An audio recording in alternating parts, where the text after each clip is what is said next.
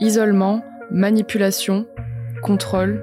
Manipuler donne la parole à celles et ceux dont la vie a été bouleversée par des relations destructrices. C'est toujours très compliqué parce qu'il était rentré dans ma vie. Et puis, et puis j'allais pas le mettre à la porte. J'allais pas le mettre à la rue. Il allait aller où? Enfin, il y avait beaucoup de culpabilité. Tout le monde peut un jour se retrouver sous emprise. Nathalie en est la preuve.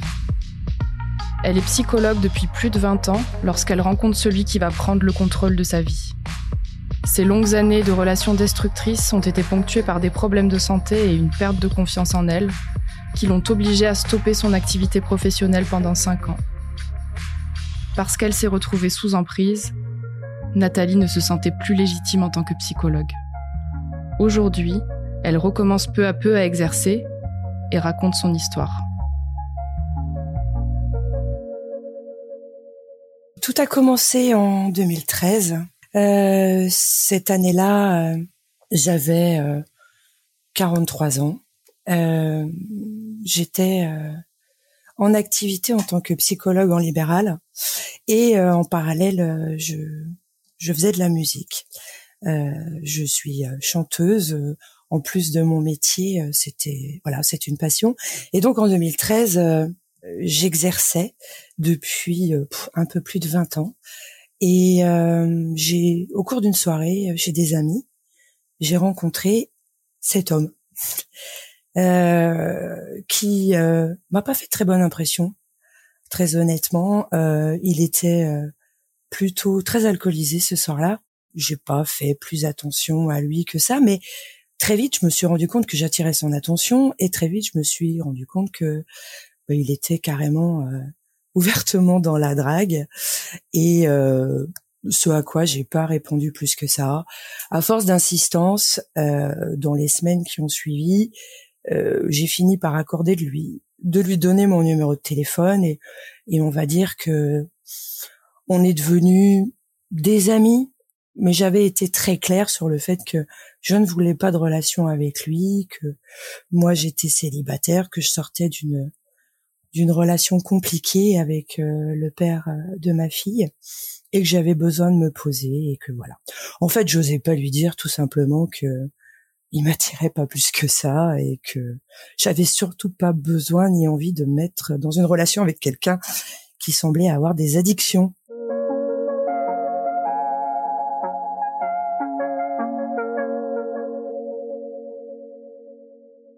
Trois années se sont écoulées au cours desquels euh, on se, on s'envoyait des messages. Euh, il arrivait qu'on se croise au cours de soirée, mais voilà, sans plus. Jusqu'à ce que euh, en 2016, donc j'étais toujours psychologue, je vivais toujours seule avec ma fille, et il m'est arrivé quelque chose de dramatique au niveau familial. mon frère, mon jeune frère de 34 ans, euh, est décédé brutalement euh, d'une maladie. Et euh, je me suis retrouvée brutalement propulsée dans un dans quelque chose de, de, très très compliqué au niveau personnel. Et je voilà j'accompagnais beaucoup mes parents qui évidemment étaient dans une grande souffrance. Euh, ma fille était jeune euh, et je me sentais un peu seule. Je savais pas trop avec qui euh, parler de cette souffrance, cette douleur et euh, et comme par hasard, aujourd'hui je me dis ça avec du recul, mais comme par hasard, euh, ben cet homme-là, il était là. Il m'appelait, il prenait de mes nouvelles, euh, il était très très présent, très à l'écoute, et tellement tellement à l'écoute que on a instauré une relation un peu privilégiée à distance dans un premier temps, et puis très vite. Ça a basculé euh, dans quelque chose de de la séduction de sa part, mais sans même que je m'en rende compte parce que j'étais tellement tellement mal, tellement tellement mal à ce moment-là, je l'ai je l'ai vraiment pas vu venir, vraiment pas. Et puis et puis un jour euh, euh, je rentrais de vacances et ma fille était partie chez son père et avait oublié de me laisser les clés de chez moi. Et, euh, et lui m'a dit bah tu vas pas rester dehors, euh, viens à la maison. Euh, tu sais j'ai une chambre, promis, je te respecterai, je sais très bien euh, où tu en es. Enfin bon, bref, le type, euh, le type bien sous tout rapport, euh, clean en apparence au niveau de l'alcool, au niveau de tout le reste. Donc j'ai accepté d'aller passer la soirée chez lui et la nuit. Sauf que j'ai pas passé la nuit dans une autre chambre et enfin voilà, il m'a consolé, il a et, et la relation a démarré comme ça. Et là, pendant le premier mois, le truc idéal, le truc de rêve. Vraiment, le matin, il m'apportait les croissants, il était à mes petits soins. enfin voilà, j'étais sa princesse, j'étais sa reine. Euh, et puis, euh, et puis très vite, eh ben, euh, il est venu s'installer chez moi. alors lui, il avait pas de boulot à ce moment-là, mais je me disais oui, bah ça arrive à tout le monde. Euh, de, de, traverser des, des, choses compliquées. Là, j'en suis la preuve vivante. Euh, et, et, du coup, euh, j'ai accepté le fait qu'il vienne s'installer chez moi, qu'il travaille pas, et que ce soit moi qui bosse. Et mais lui, en contrepartie, il s'occupait de la maison, il, il s'occupait. Euh, quand je rentrais, là, tout était prêt, euh, les repas. Enfin bon, c'était c'était juste c'était juste incroyable. Et je me disais mais pourquoi en fait euh, j'ai eu ce jugement de valeur sur sur ce garçon pendant toutes ces années? Je le présente très vite à, mes enfants je je le présente à ma famille il se rend indispensable auprès de mes parents euh, auprès de mes amis euh, bon le truc de rêve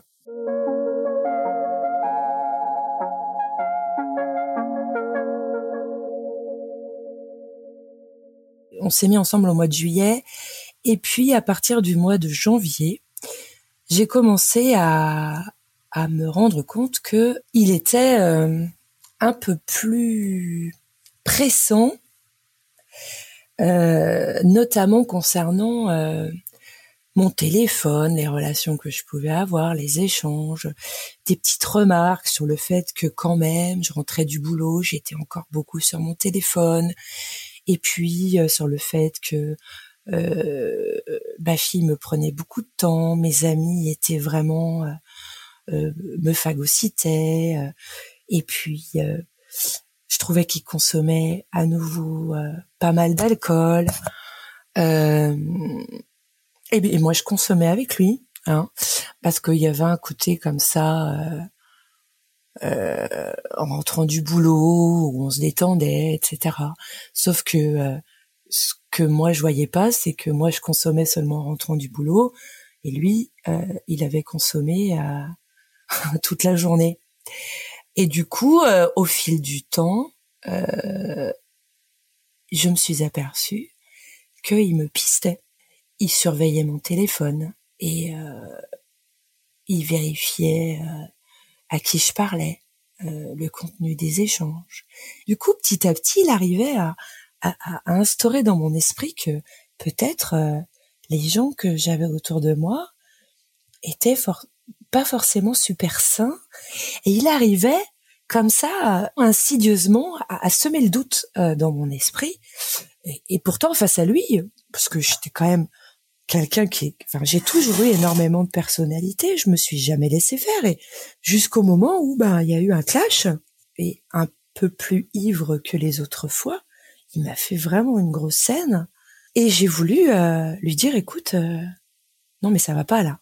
Et c'est vrai que quand on est dans dans sa relation intime, amoureuse, que on, on se dit, en fait, il est pas comme ça. Euh, il est pas comme ça d'habitude. Euh, bon, il a trop bu.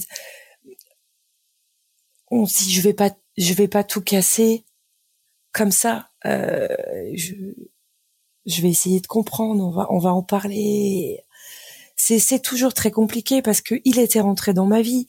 Et puis, et puis, j'allais pas le mettre à la porte. J'allais pas le mettre à la rue. Il allait aller où? Enfin, il y avait beaucoup de culpabilité je crois qu'à partir de ce moment-là, j'étais déjà, sans le savoir, dans quelque chose euh, que plus tard, j'ai compris que c'était de l'emprise. J'avais déjà mis le pied là-dedans et je m'en rendais déjà pas compte.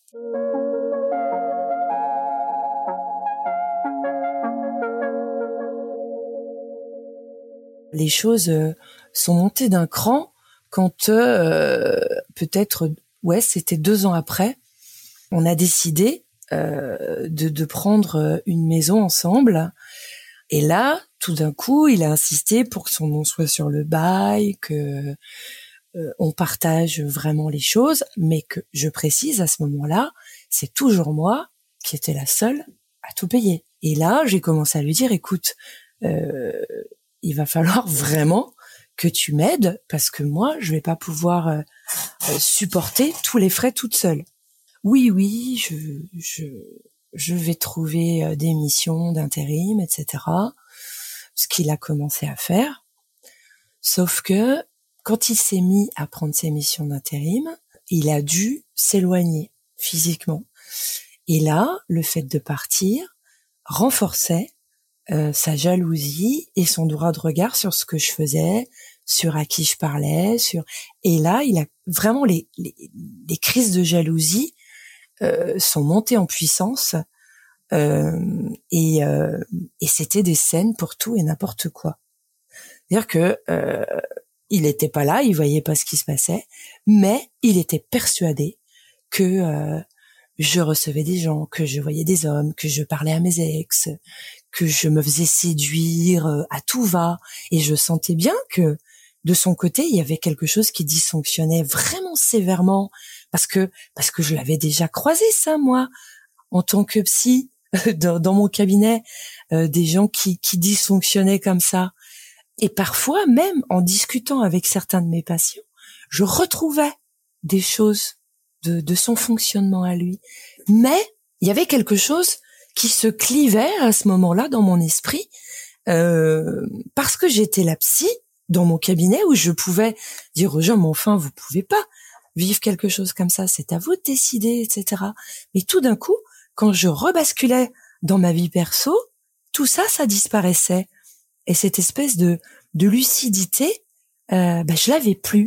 Et je sentais physiquement que je commençais à aller mal.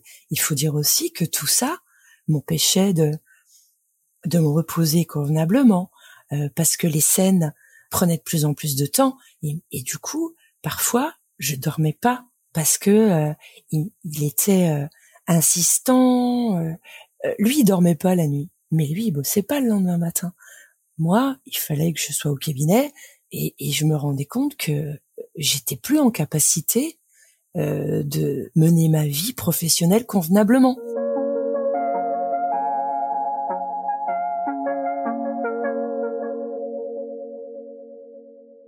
Je crois que c'est ouais, c'était en l'été 2018, donc euh, deux ans après qu'on soit mis ensemble.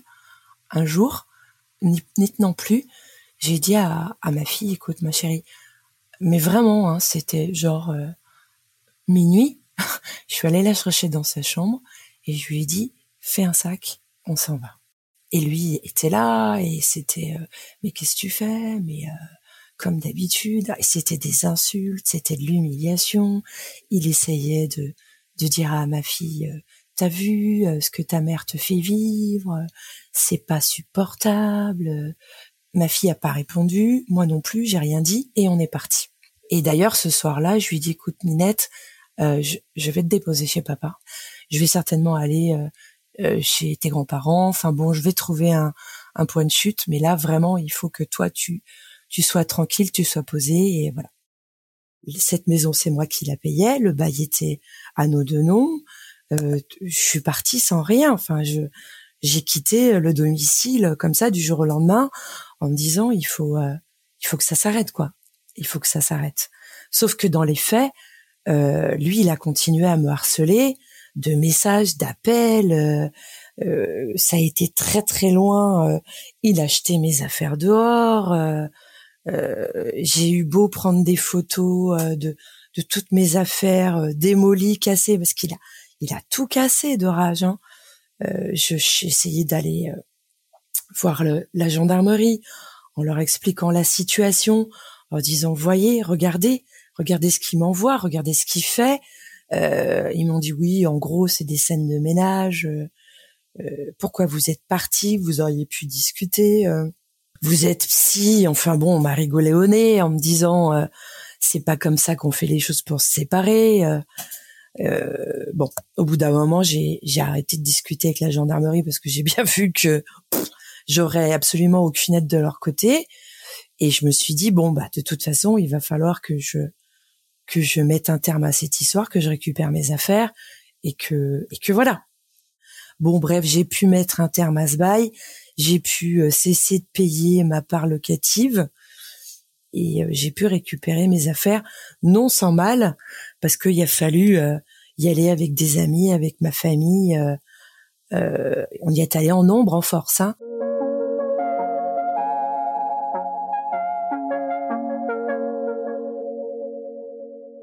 À partir de ce moment-là, ça a été du harcèlement constant. J'ai bloqué, j'ai bloqué les comptes Facebook, j'ai bloqué le téléphone, j'ai changé de numéro, mais il a toujours trouvé un moyen de garder contact avec moi. Toujours, toujours, toujours. J'ai fini par retrouver un appartement avec ma fille dans une autre ville, etc. Je, j'avais essayé de, de faire en sorte qu'il retrouve pas mon adresse, mais il a réussi à retrouver mon adresse. Et donc là, à partir de ce moment-là, il a commencé à me rendre des visites nocturnes euh, sonnant à l'interphone euh, pendant des nuits entières, euh, hurlant sous mon balcon. J'étais tellement gênée par rapport à mon voisinage, j'avais honte. Donc du coup, j'essayais de couper court. Je finissais par lui répondre pour qu'il arrête. En pleine nuit, il m'envoyait les pompiers. Euh, sans raison, alors que je les avais pas appelés. Hein. Il me mettait dans une situation où euh, il me il me forçait euh, à, à lui répondre. Il envahissait tout, il envahissait mon espace, il envahissait ma messagerie, il envahissait ma vie, il envahissait mon esprit. Je, je ne pensais qu'à lui.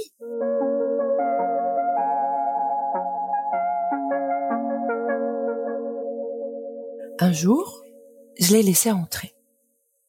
Je l'ai laissé entrer chez moi.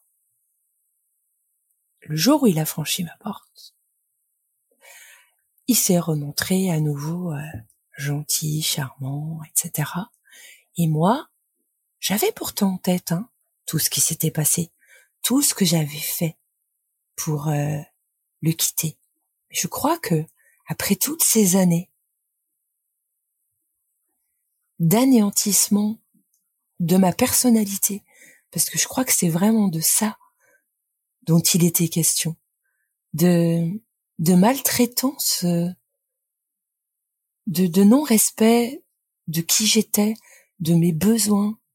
Et là, ce jour-là, non seulement je me suis fait déborer, mais je me suis, je suis entrée dans une spirale euh, de violence.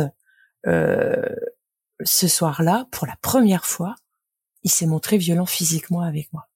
C'est-à-dire que ce jour-là, il m'a fait une, une crise mais tellement monstrueuse que j'ai voulu le mettre dehors. Je lui ai dit, écoute, si tu t'en vas pas, j'appelle la police. Et pour pas que j'appelle la police, il m'a volé mon téléphone. Il m'a pris mon téléphone, il a voulu me prendre mon ordi, enfin il a cherché à prendre tous mes moyens de communication.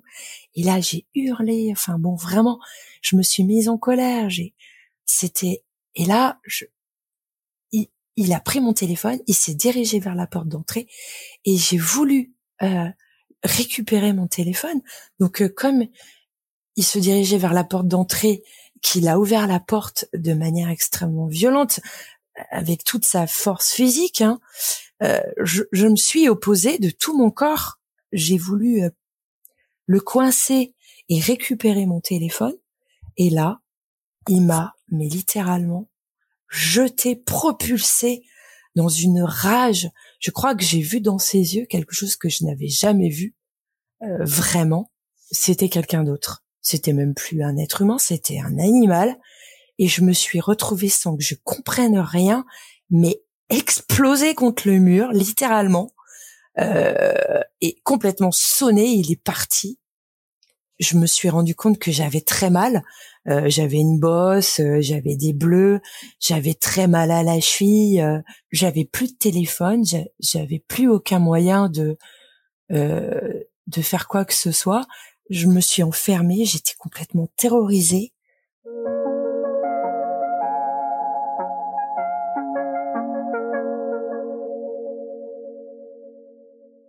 Dans la foulée, ou le lendemain, euh, je suis allée à la gendarmerie qui m'ont dit écoutez là il, faut aller voir le médecin euh, il faut un constat de coups et blessures etc donc c'est ce qui s'est passé. Euh, j'avais des traces j'avais des marques. Le médecin m'a établi un certain nombre de jours d'ITT c'était cinq ou six jours je sais plus. Et là la gendarmerie pour la première fois parce qu'il m'avait violenté physiquement cette fois-ci on m'entendait à chaque fois que je parlais de, cette violence psychologique, euh, là, c'était une scène de ménage, c'était un problème de couple. Finalement, il a fallu qu'il me, qu'il me maltraite physiquement pour qu'il se passe quelque chose. Et au cours de, de son audition, quand il a été entendu, arrêté, il a eu 48 heures de garde à vue, je crois. Le procureur a demandé euh, une confrontation entre nous.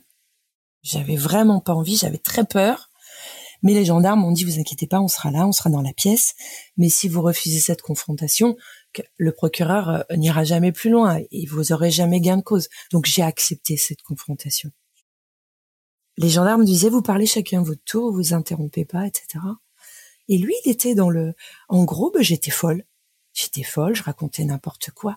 Tout, toute la version, mais était complètement, mais modifiée à son avantage. Et, euh, quand moi j'ai parlé, je me suis dit il faut absolument que j'arrive à le toucher et sans le regarder parce que j'avais refusé hein, de de l'avoir en face de moi ou à côté de moi, je lui tournais le dos pendant cette confrontation. Je lui dis euh, tu vois euh, pendant toutes ces années, tu tu m'avais promis que jamais jamais tu lèverais la main sur moi tu as toujours critiqué les hommes qui faisaient ça en me disant que c'était des lâches, des minables, que euh, tu serais toujours là pour me protéger. Et ben ce jour-là, tu m'as fait du mal et tu as levé la main sur moi. Et là, il a répondu, si elle le dit, c'est sûrement que c'est vrai. Le procureur a donné suite et euh, il a été condamné à euh, deux ans euh, avec sursis. Mais il n'a pas eu d'interdiction euh, de, de s'approcher. Il a juste eu euh, une mise en garde. voilà. Et donc pendant peut-être trois ou quatre mois, effectivement, j'en ai plus entendu parler. Il m'a fichu la paix. Sauf que ça n'a pas duré. Malgré le fait qu'il était condamné avec sursis, malgré tout ça, il continuait à venir chez moi, à me harceler, à venir devant ma porte, à venir sous ma fenêtre. À chaque fois, j'appelais la gendarmerie. Qu'est-ce qui se passe, madame? Il est chez vous? Non, il n'est pas chez moi. Il est devant chez moi. Très bien, vous vous enfermez, vous n'ouvrez pas. Je dis, mais oui, mais enfin d'accord. Enfin, il hurle sous ma fenêtre, il, s'accroche à ma sonnette. Euh, mais vous n'ouvrez pas, n'ouvrez. Je dis, mais mais venez, venez, c'est pas possible, je, ne peux pas vivre comme ça. Donc, de temps en temps, il daignait venir en lui disant, Monsieur, vous n'avez pas à rester ici, mais je suis sur la voie publique. Il venait me voir. Euh, oui, écoutez, euh, on est bien embêté. Euh. Je dis, mais enfin, il est condamné pour euh, violence, etc. Oui, mais il vous a touché Il vous a non. Bon, ben on peut rien faire, madame. Voilà, Monsieur circulez. Et ça a duré, ça a duré, ça a duré.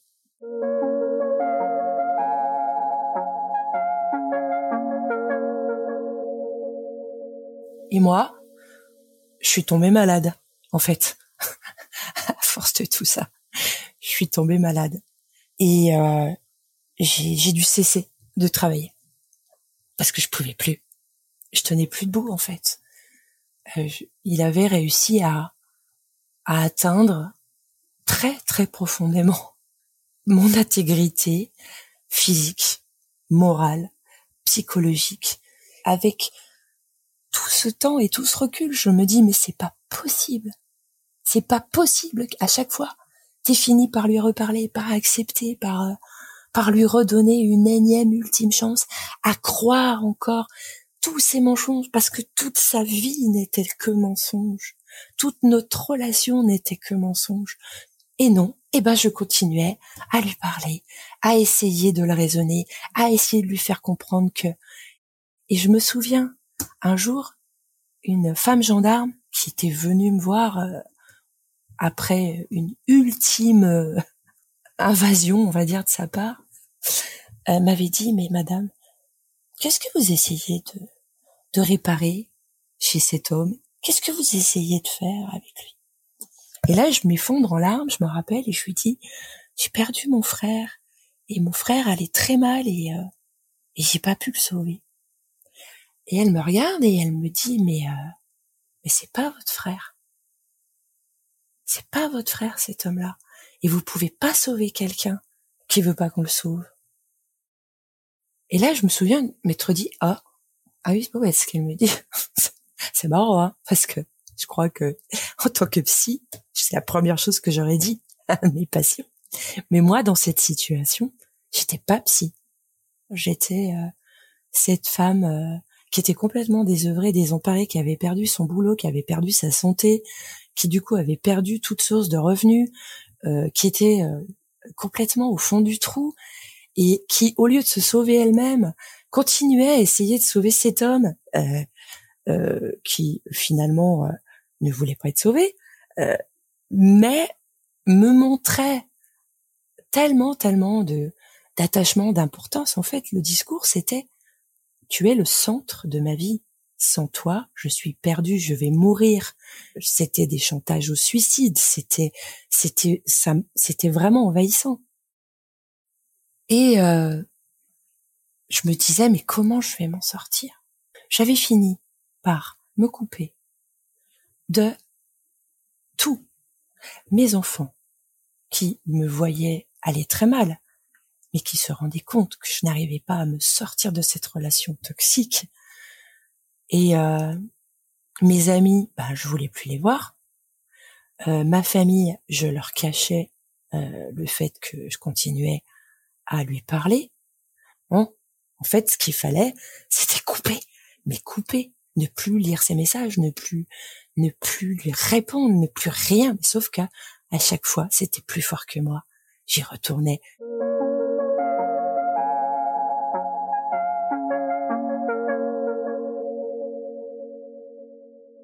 Et dans un ultime espoir de, de trouver une solution, je me suis dit, je vais partir. Je veux partir loin je vais prendre mes affaires, je vais déménager à l'autre bout de la France, ça va être bien, ça va être très bien. Et donc j'ai choisi la Bretagne. Je me suis dit c'est à 1000 kilomètres, c'est parfait, le climat me va très bien, il y a l'océan, je vais me refaire une santé, loin de tout ça, loin de ces problèmes, ça va être merveilleux. Je prends la décision, je mets toutes mes affaires en vente, je trouve un appartement en Bretagne, j'avais déjà vidé tout mon appart. Mes enfants m'avaient un peu filé deux, trois coups de main, mais j'étais super seule. Et arrive le moment de rendre l'appartement, de faire l'état des lieux. Je crois un jour ou deux avant. Et il faut charger euh, mon petit camion. Évidemment, qui se propose de m'aider en me disant tu vas quand même pas faire ça toute seule, t'es malade et tout ça, je peux pas te laisser, je te propose comme cadeau d'adieu de charger ton camion, de t'accompagner là-bas, de décharger et je reprends l'avion et je m'en vais. Je réfléchis longtemps. Est-ce que t'acceptes? Est-ce que c'est pas encore un coup fourré de sa part, etc. Je me dis, oh, Allez, il a l'air sincère. Et Banco, il m'aide. Banco, je l'emmène en Bretagne. Il décharge. Il m'aide. Et les deux jours arrivent. Je lui dis, euh, ben, du coup, comment ça se passe? Je t'accompagne à l'aéroport. Oui, oui, pas de souci, j'ai mon billet, regarde, tatati, bon, ok il reçoit un coup de fil. Enfin, Il me dit qu'il a reçu un coup de fil parce que moi, je l'ai pas vu. Je n'étais pas là au moment du coup de fil. Et il me dit, bah tu sais pas ce qui se passe. Ma patronne vient de m'appeler. Ils ont un gros souci au niveau de l'entreprise. Je suis en vacances forcée pendant un mois. Euh, bah si tu veux, je peux rester. Et là, je me rends compte que je suis tombée dans le plus gros piège possible. C'est-à-dire que je ne peux rien faire, je ne peux pas me sortir de cette situation. Et en fait, tout recommence, mais en puissance. Dix mille. C'est-à-dire que là, je suis toute seule, je suis isolée, je n'ai aucun moyen de parler à qui que ce soit, je ne connais personne. C'est du harcèlement. Jour et nuit, il m'empêchait de dormir, il m'empêchait de m'alimenter, il m'empêchait de sortir. Il, enfin, j'ai vécu deux mois, mais de calvaire.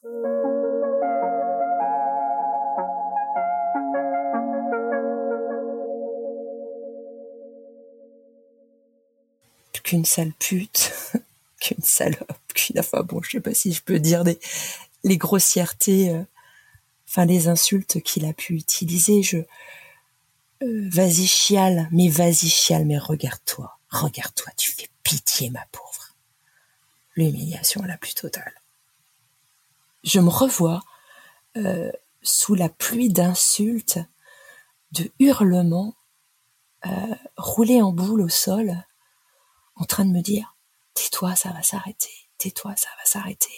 Et je répondais même plus, j'avais même plus la force de parler, de faire quoi que ce soit. Je crois que j'attendais qu'une chose, c'était que ça s'arrête. Lui, il était là et il n'arrêtait pas.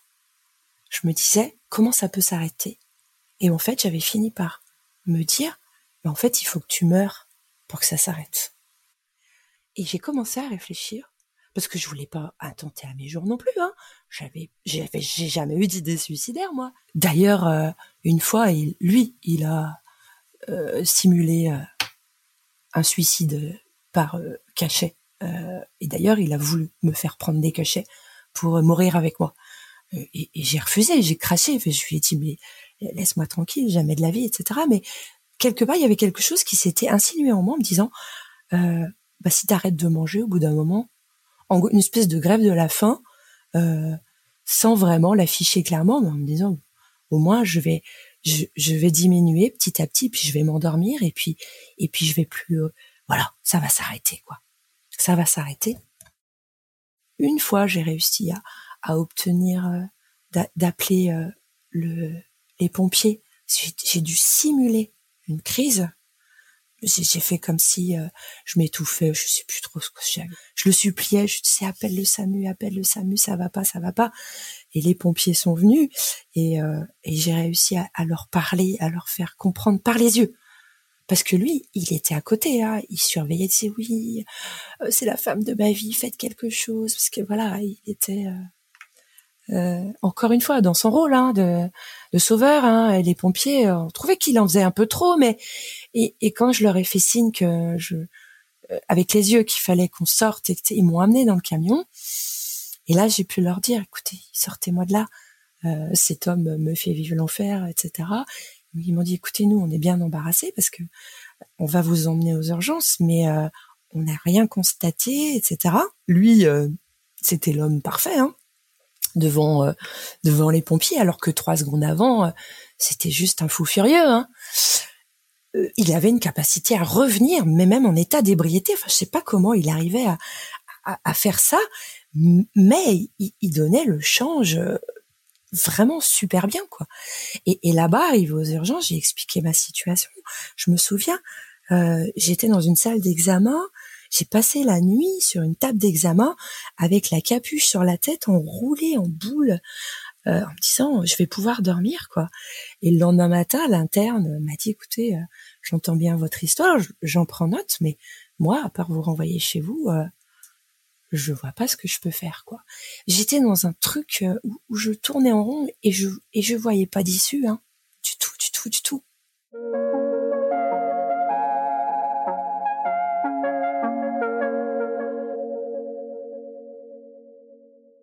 Il s'est écoulé peut-être deux ou trois mois, ouais, deux mois et demi, avec euh, des moments où je pouvais euh, parfois, voilà, quand il s'effondrait, quand il était complètement ivre, qui me me barrait pas la porte euh, en me menaçant, je me sauvais et je, dormais avec mon sac sous le lit caché, les clés de ma voiture sous mon oreiller en me disant au moins il me les confisquera pas si je dois aller dormir quelque part au moins quelques heures, je pourrais.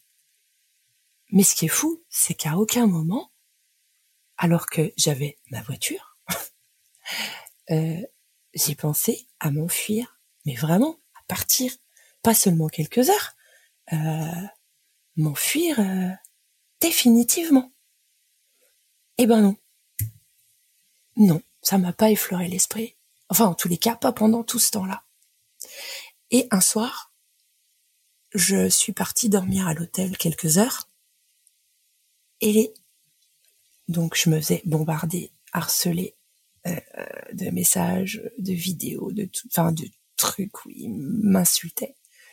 Et ce soir-là, il m'envoie une vidéo d'une scène qui m'a été mais insupportable et qui finalement aura été le déclic il a, il s'en est pris à mon chat. Il se filmait en train de maltraiter, de faire du mal à mon chat. Et en fait, euh, j'ai pas dormi de cette nuit en pensant à mon chat. Et, euh, au petit matin, je, je me suis dit, mais il faut que je rentre, il faut que j'aille chercher mon chat, enfin, il faut que je le sauve. J'étais dans un état, mais en conduisant, je me disais, mais oh, j'ai pas envie, mais j'ai pas envie, je veux pas rentrer, je veux pas rentrer, mon Dieu, mais je, je vais en mourir, c'est plus possible. Et je, j'ai passé le panneau euh, d'entrée dans la ville. J'étais peut-être à, 200 mètres de mon appartement, et entre ce panneau d'entrée dans la ville et mon appartement, j'ai eu un flash, comme si euh, mon cerveau s'était reconnecté brutalement, mais vraiment dans un dernier sursaut de survie où je me suis dit, mais tu peux t'en aller, t'as ta voiture, t'as tes clés. Mais qu'est-ce que tu fais? Pourquoi tu restes là? Écoute, débrouille-toi, il faut que tu trouves un moyen, il faut que tu t'en ailles de là. Brutalement. Et je crois que mon objectif, c'était pas euh, je vais me sauver, c'est je veux sauver mon petit chat.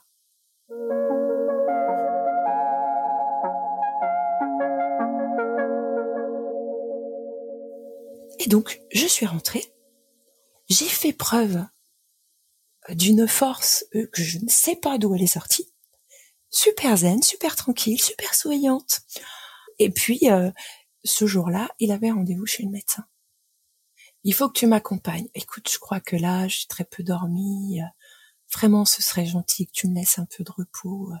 Bon, bah, ok. Je dis, regarde, je suis là, je bouge pas. Je vais aller me reposer.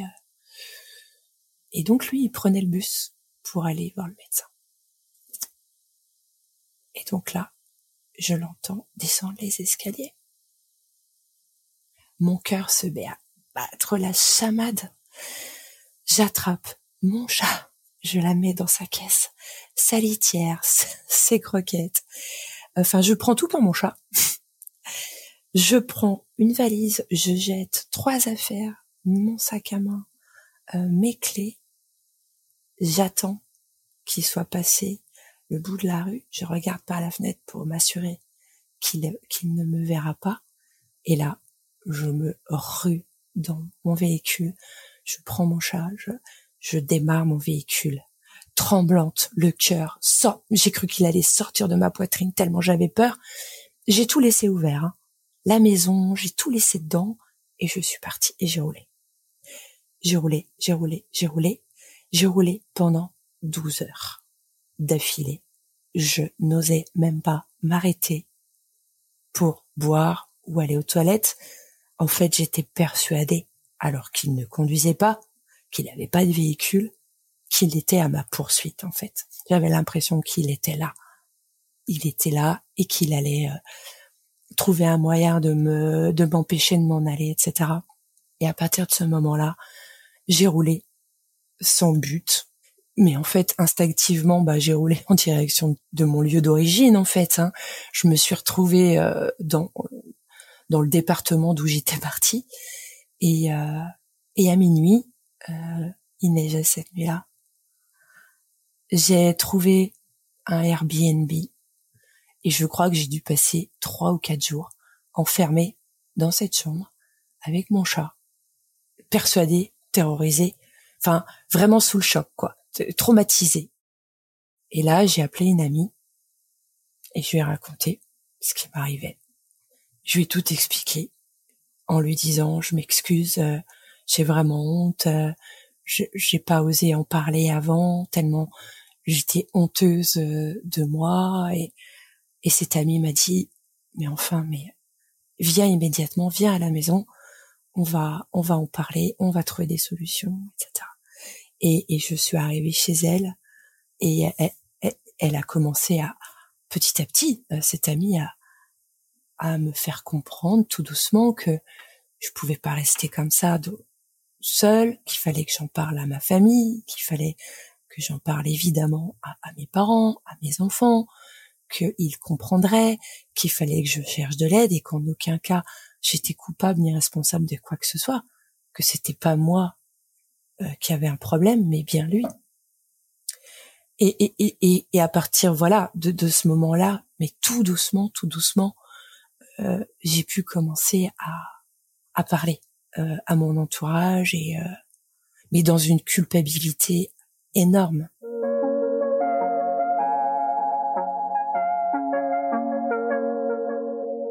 Je savais, là, que cette fois-ci, il fallait absolument que ce soit la dernière. Parce que j'y laisserais ma peau. Et je crois qu'au départ, euh, j'ai tenu cette promesse, cette parole, bien qu'il ait essayé de, de tout faire hein, pour... Euh, et j'ai tenu le coup euh, parce que je me suis dit là, tes amis, ta famille te donnent une dernière chance. Et, et, et, regarde comme tu comptes pour eux finalement et euh, et peu importe tout le reste, ce qui ce qui ce qui compte à leurs yeux, c'est que c'est que tu sois en vie et que et que tu ailles bien. Il n'y a pas que les coups qui tuent. Euh, ça, c'est ce que la loi. Euh, enfin, je veux dire, euh, la police intervient considérant qu'on est en danger quand on prend des coups. Mais toute cette violence, tout ce harcèlement, toute cette destruction souterraine de qui on est, en nous empêchant d'avoir accès à nos besoins essentiels, manger, dormir, rire, parler à nos amis, à notre famille, sortir, être libre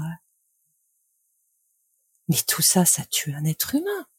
C'est une prison mentale. C'est abominable. Sauf que on s'en rend pas compte parce que tout ça arrive de manière souterraine, très insidieuse. Mes enfants, quand ils me disent, mais maman, pourquoi on est obligé d'aller voir une psy quand on va pas bien? Pourquoi on ne peut pas te parler à toi eh ben, je leur réponds, mais parce que mes enfants, mes chéris, je ne suis pas une psy quand je suis avec vous. je suis une mère. Eh bien, quand je suis euh, en couple, ben, je ne suis pas une psy. Je suis une compagne, je suis une femme. Et, malheureusement, euh, contrairement aux idées reçues, euh, c'est pas parce qu'un psy va être hyper euh, pertinent dans ses analyses parce que la situation est extérieure à eux et que c'est justement parce que euh, la situation est extérieure à nous que nous avons un regard qui nous permet d'analyser les choses et, et, et de pouvoir écouter les gens et de pouvoir les guider. Quand nous sommes dans la situation, nous sommes comme tout le monde. Nous ne sommes pas capables d'avoir le recul nécessaire c'est évidemment dans un grand moment de faiblesse euh, qu'il est arrivé. J'avais réussi pendant trois ans à dire non, quoi. C'est parce que j'étais à terre, complètement à terre. Et ça arrive à tout le monde, ça. Je veux dire, même les personnes les, les plus intelligentes, les plus cultivées, les plus malines, les plus tout ce que, tout ce qu'on peut imaginer, ont des moments dans leur vie. Alors c'est pas forcément à deuil, mais ça peut être euh, un, problème de boulot, un burn-out, euh, un gros conflit dans la famille, euh, enfin je sais pas, un truc quoi. Personne ne peut dire euh, j'aurai jamais de coulure dans ma vie et j'irai jamais mal. Toute psy que j'étais, voilà, comme tout le monde, on, a des moments on vit, on traverse des choses hyper compliquées. Et ces gens-là, mais ils sont aussi des radars ils le sentent, ils le savent. On dirait qu'ils sont là, tapis dans l'ombre, euh, prêts à jaillir au moment opportun. Ils le sentent. Et à partir du moment où ils sentent qu'ils ont une prise, c'est parti. Après la prise, c'est l'emprise. C'est vrai que euh, cette cette question de la violence psychologique et, de cette violence physique, euh, moi honnêtement pendant les deux premières années de cette relation euh, déjà toxique et déjà malsaine, même si je savais que j'étais aux prises avec quelque chose de, de très douloureux psychologiquement, je vous aurais juré à ce moment-là que jamais cet homme-là ne lèverait la main sur moi. J'en étais sûre et certaine.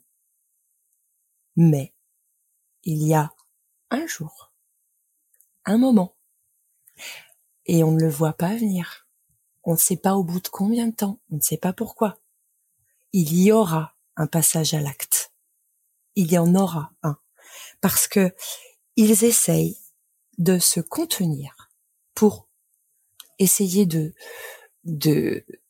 correspondre à l'image qu'ils vous donnent, qu'ils essayent de vous donner d'eux-mêmes. Mais c'est pas possible, c'est pas tenable, parce qu'il y a forcément un moment où euh, on voit la réalité de leur personnalité. Et la réalité de leur personnalité, c'est qu'ils veulent vous détruire. Et ça passe par tous les moyens. Et moi, persuadée qu'il ne lèverait jamais la main sur moi. Alors oui, il m'a pas mis une baffe, il m'a pas mis un coup de poing, euh, mais j'étais sur son chemin. Il m'a jeté, explosé contre un mur. Et ce jour-là, je me suis dit, il en est capable.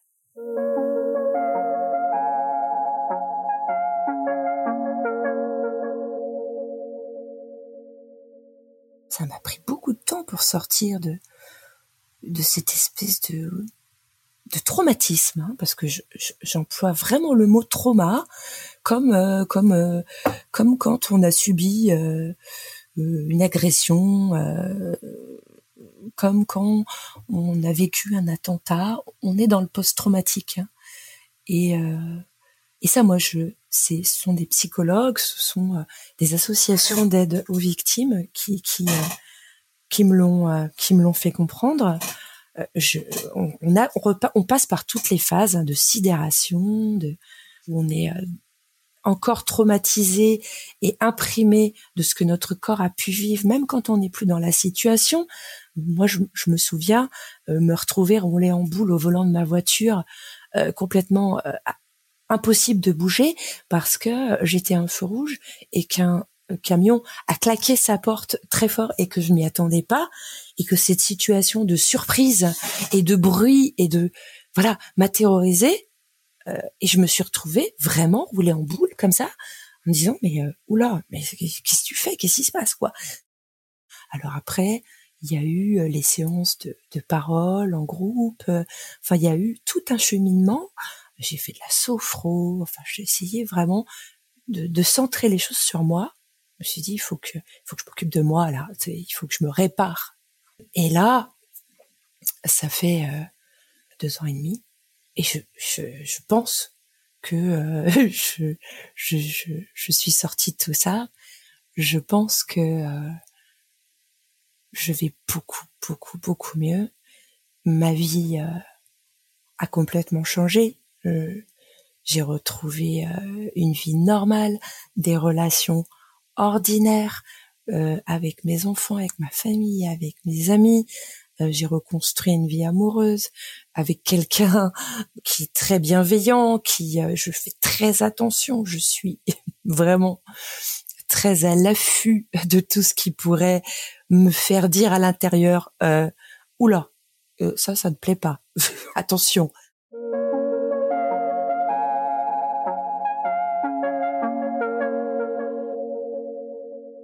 ça n'est pas parce que on est dans une relation euh, de cet ordre-là euh, que l'on a à se sentir coupable, à se sentir idiot ou idiote, à se sentir euh, faible, à se dire que le problème vient de nous, etc.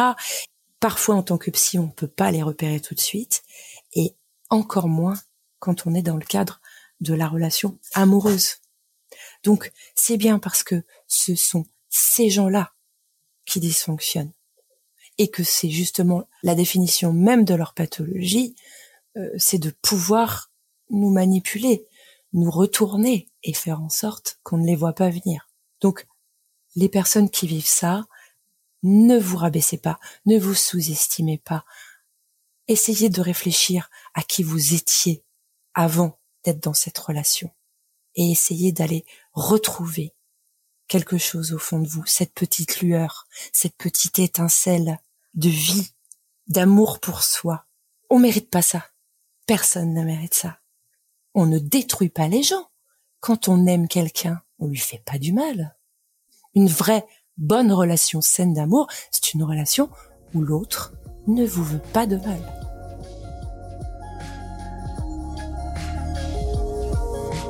Si vous êtes victime de violence, vous pouvez appeler le 3919, plateforme d'écoute gratuite et ouverte 24 heures sur 24, 7 jours sur 7. Retrouvez d'autres témoignages dans les prochains épisodes du podcast Manipulé.